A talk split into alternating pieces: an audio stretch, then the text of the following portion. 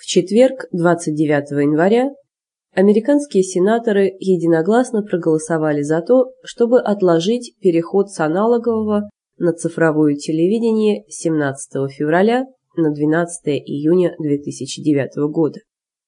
Такую информацию опубликовало агентство Reuters на прошлой неделе. Согласно новому документу, телекомпании могут сами решать, когда переходить на цифровое телевещание.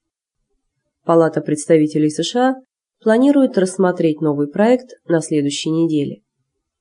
Ранее перенос даты перехода на цифровое вещание поддержал президент США Барак Обама.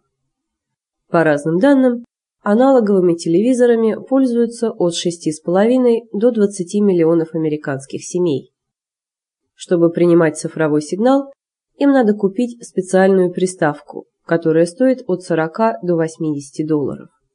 Без такой приставки после перехода на цифровое телевещание аналоговый телевизор не сможет работать.